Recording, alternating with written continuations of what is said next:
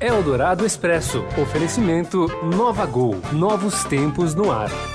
Tudo o que acontece no Brasil e no mundo em 15 minutos. Começa agora Eldorado Expresso. Olá, seja muito bem-vindo. Começa aqui mais uma edição do Eldorado Expresso, edição de sexta-feira, né? Especial, tem um clima diferente. A gente que reúne as notícias mais importantes do seu dia em 15 minutos. E primeiro no rádio aqui no FM 107,3, aplicativos pelo site do Eldorado e já já também em formato de podcast. Lembrando que tem versão também em vídeo do Eldorado Expresso, é só correr lá na página do YouTube do Estadão, da TV Estadão. Eu sou Raíssa Abac, comigo aqui a Carolina Ercolim e vamos aos destaques desta sexta, 24 de maio de 2019. Jair Bolsonaro faz a primeira viagem oficial ao Nordeste, onde tem os piores índices de avaliação. O governo prepara mudanças no programa Minha Casa Minha Vida e poderá cobrar aluguel dos beneficiários mais pobres. E a justiça ordena o bloqueio de 3 bilhões e meio de reais de políticos do MDB, do PSB, PP, tudo isso na Operação Lava Jato. Eldorado Expresso. E Jair Bolsonaro enfrenta hoje o Ibope. Ele faz a primeira viagem oficial como presidente da República ao Nordeste, onde tem os piores índices de aprovação lá, o governo dele. Acompanhe mais detalhes com o repórter Pedro Venceslau, que fala agora direto do Recife. Olá, Pedro. Olá, Raíssa. Olá, Carol. Estou aqui em Recife, onde o presidente Jair Bolsonaro faz a sua primeira viagem oficial ao Nordeste, aqui é a região onde ele ostenta os seus piores índices de rejeição, 40% segundo o Ibope. Bolsonaro está nesse momento participando da reunião do Conselho Deliberativo da Sudene. Daqui vai para Petrolina, onde vai entregar casas do Minha Casa Minha Vida. O presidente chegou pela manhã e se deslocou da base aérea de Recife até o Instituto Brenan, onde acontece o evento, em dois helicópteros, onde dividiu a sua comitiva de 15 pessoas. Entre outros, vieram acompanhando o presidente, ministros, deputados e até o presidente nacional do PSL, Luciano Bivar, que é aqui de Pernambuco. E no Recife, o presidente Jair Bolsonaro fez um apelo aos governadores do Nordeste pela aprovação da reforma da Previdência. Nós temos um desafio pela frente que não é meu, é também dos senhores governadores, e seus prefeitos, independente da questão é, partidária. É a reforma da Previdência, sem a qual não podemos sonhar em botar em prática parte do que nós estamos acertando aqui nesse momento. Eldorado Expresso. o governo vai enviar até julho ao Congresso um projeto de lei para mudar regras do Minha Casa Minha Vida e pode passar a cobrar aluguel dos beneficiários mais pobres informação que foi revelada hoje no Estadão pela repórter Renata Agostini, que traz agora mais informações agora para gente, direto de Brasília. Oi, Renata, como é que vai ser isso aí que o governo está preparando? Oi, Razi, tudo bem? Pois é, o governo está já há um tempo dizendo que quer é, modificar as regras do Minha Casa Minha Vida, que é o maior programa de habitação que a gente tem no país, foi lançado ainda no governo do PT. É, fez 10 anos agora. É, uma das, uh, esse processo começou com eles analisando o que eles achavam que eram falhas do Minha Casa Minha Vida. E uma das falhas que nos contou o ministro Gustavo Canuto, do Desenvolvimento Regional, é a comercialização irregular das unidades. Ou seja, no faixa 1, que é essa faixa destinada aos beneficiários mais pobres, é, o governo faz um subsídio quase todo o imóvel, mas ao final eles identificaram que em alguns casos o beneficiário recebia e revendia para ganhar um dinheiro e acabava voltando para a mesma situação. Diante disso, eles estão é, estudando essa nova modelagem que envolve construir o conjunto do Minha Casa Minha Vida, em vez da pessoa, né, do beneficiário, pagar ali um financiamento com uma parcela camarada, ele vai pagar também um valor simbólico, mas de aluguel. Ao final, ele não tem a propriedade do Minha Casa. Esse imóvel continua sendo do Estado. Eles acham que assim eles vão evitar esse problema. Mas aí tem um, um, um mecanismo que o ministro nos contou, que é para ter direito a alugar, né, por esse valor simbólico, é, o imóvel, o beneficiário vai ter que é, participar de programas de capacitação do Estado. A ideia é que, com o tempo, a partir dessa capacitação, ele consiga ter um emprego melhor e a partir disso, né, daqui a uns anos, ele possa, por exemplo, pegar sim um financiamento imobiliário e adquirir a casa própria. É um pouco isso que eles estão estudando. Agora, o ministro Canuto falou que essa é a formulação dentro da pasta dele, né? Mas que ainda está em debate com a equipe econômica é, e com a Caixa Econômica Federal, que é justamente quem administra os financiamentos. Que essa mudança do aluguel é, uma, é apenas uma das partes do que eles estão pensando para o programa, que vai ter também mudanças na forma de construir. Então, o governo quer mudar o subsídio é, e eles estão pensando num mecanismo em que eles é, façam doação de terreno para que as construtoras, em contrapartida, é, construam de fato é, esses condomínios do Minha Casa Minha Vida. Então, tudo isso ainda vai precisar de muita conversa com a área econômica, porque vamos lembrar que eles, ah, quando o ministro Paulo Guedes né, assumiu, é, eles é, divulgaram um programa grande de privatizações. Uma das coisas é, no bojo desse, plano né, de, de desinvestir, vender ativos do Estado, eles disseram que queriam vender imóveis é, da União e estavam contando em levantar um bastante dinheiro com isso. Então, isso foi uma das coisas que eu perguntei para o ministro Canuto. Ele já tinha combinado é, com a equipe econômica que ia tirar é, é, essa parte ali do programa deles, né, de levantar receitas. Tudo isso ainda vai depender de conversas. Vamos ter aí até o início de julho, é, vamos precisar acompanhar para ver como é que fica. Sim. Tá bem. Renata Agostini, com essas informações exclusivas direto de Brasília. Obrigado. Até mais, Renata. Até, obrigada. Eldorado Expresso.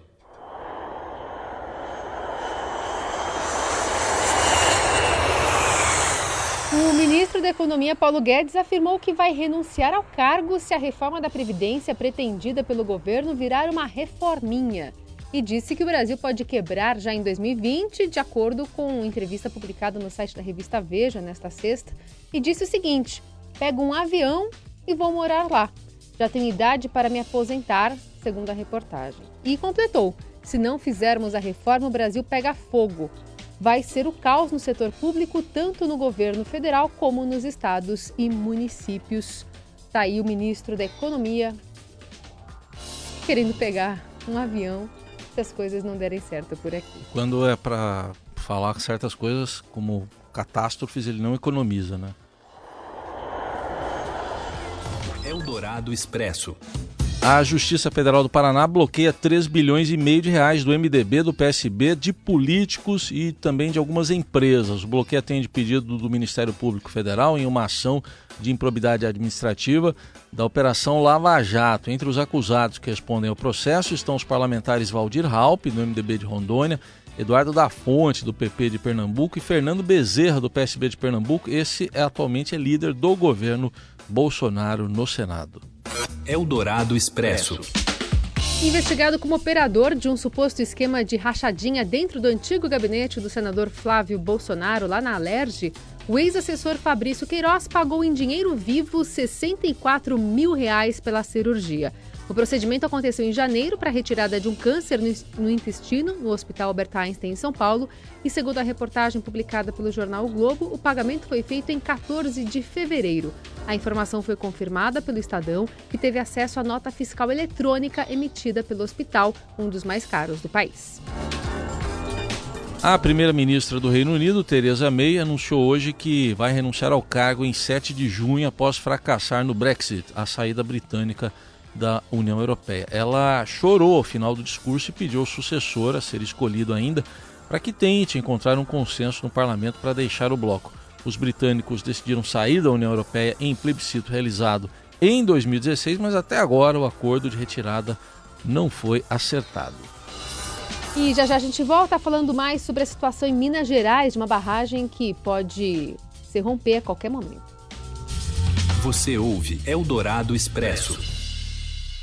Se você está escutando este programa, é porque não gosta de perder tempo. É para pessoas como você que a Gol tem o Gol Mais Conforto, com mais espaço entre as poltronas em todos os voos, para você descansar enquanto viaja, além das exclusividades da TV ao vivo e internet em todos os destinos, para você continuar fazendo o que quiser a bordo e chegar mais longe. Assim é a Gol, dando mais vida ao seu tempo, do jeito do brasileiro, que é o jeito da Gol. Nova Gol. Nova Novos tempos no ar. Você ouve Eldorado Expresso. De volta com o Eldorado Expresso para falar lá de Minas Gerais. Autoridades estão alertando para o risco do rompimento de uma barragem da Vale até domingo e o repórter do Estadão Felipe Resque está lá na cidade mineira de Barão de Cocais, traz as informações para gente. Oi, Felipe. Boa tarde, Carolina. Boa tarde, Heisen. Boa tarde aos ouvintes.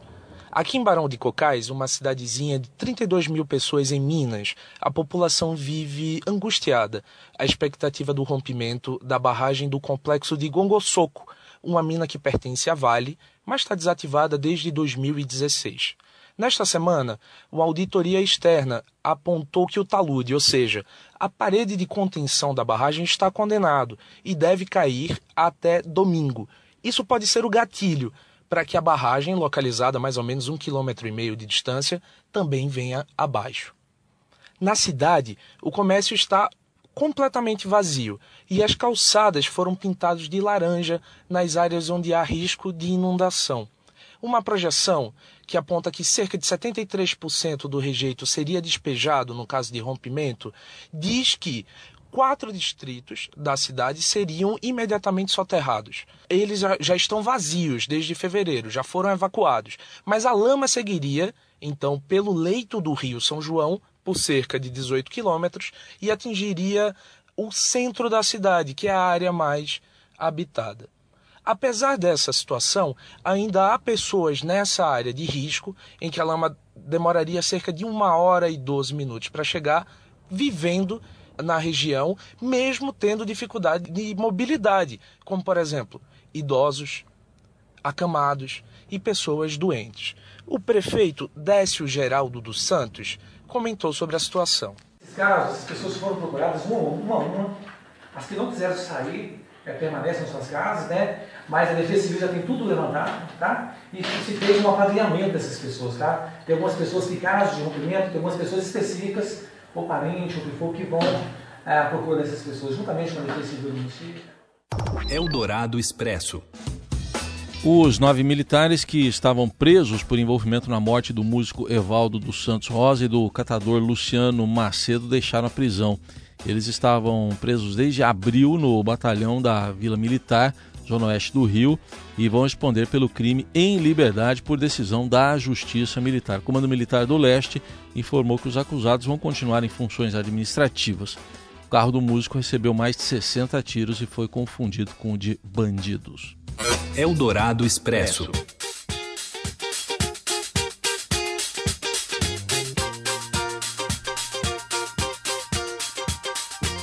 O deputado, o deputado Eduardo Bolsonaro, ou simplesmente o 03, vai se casar amanhã no Rio de Janeiro. E tem detalhes da cerimônia. Terá até um pastor hipster. Quem conta é a Roberta Jansen, direto do Rio.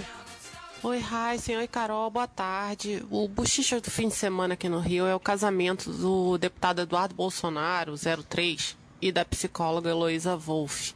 Os dois vão se casar numa casa de festas em Santa Teresa, com uma vista deslumbrante para um pão de açúcar e para o Cristo Redentor. E esse vai ser o primeiro grande evento do clã Bolsonaro desde a eleição presidencial. Mas parece que a festa é relativamente pequena. São 150 convidados entre parentes e amigos.